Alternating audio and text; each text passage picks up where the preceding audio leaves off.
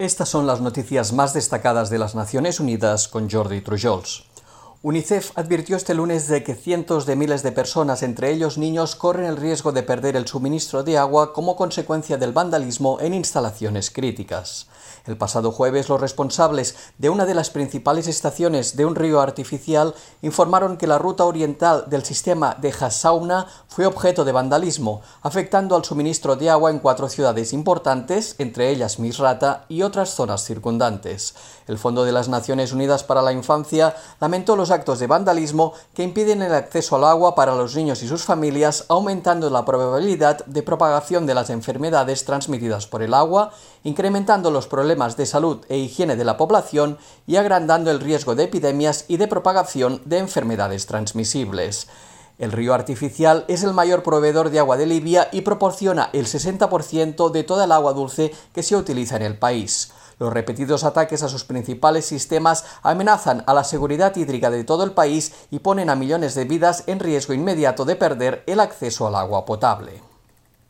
Juan Carlos Salazar, nacional de Colombia, asumió oficialmente este lunes el cargo de secretario general de la Organización de Aviación Civil Internacional, el organismo especializado de las Naciones Unidas para la Aeronáutica Civil. Salazar trabajó como director general de Aviación Civil de Colombia y habla con fluidez español, inglés, francés y árabe. Cuenta con más de 26 años de experiencia en aviación civil, políticas públicas y gestión de organizaciones grandes y complejas. El nuevo director general tiene previsto colaborar estrechamente con el Consejo de la organización para seguir reforzando el marco ético y de gobernanza del organismo, revisar la estructura organizativa de la Secretaría, crear un programa de transformación digital y modernizar los métodos de trabajo trabajo de la organización, continuando el ritmo de innovación en la aviación. El Consejo de la Organización escogió a Salazar como nuevo secretario general el pasado mes de febrero tras una exhaustiva evaluación de una serie de candidatos internacionales.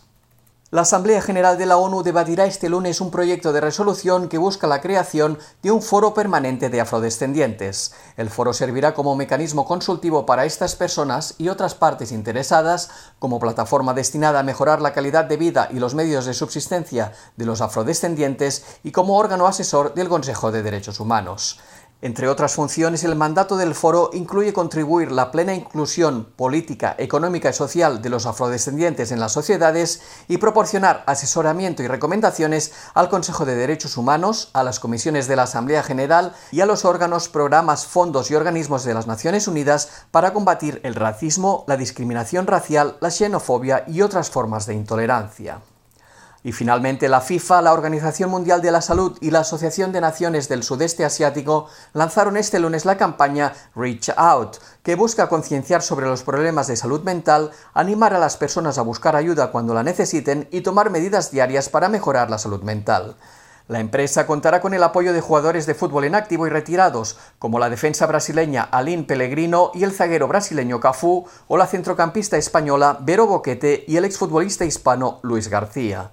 El presidente de la FIFA, Gianni Infantino, destacó la importancia de la campaña que servirá para concienciar sobre las condiciones de salud mental y fomentar un debate que podría salvar vidas.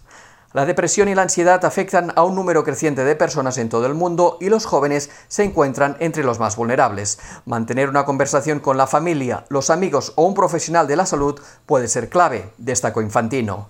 La depresión afecta a más de 260 millones en el mundo y alrededor de la mitad de las enfermedades mentales comienzan a los 14 años. El suicidio es la cuarta causa de muerte entre los jóvenes de 15 a 29 años. Y hasta aquí las noticias más destacadas de las Naciones Unidas.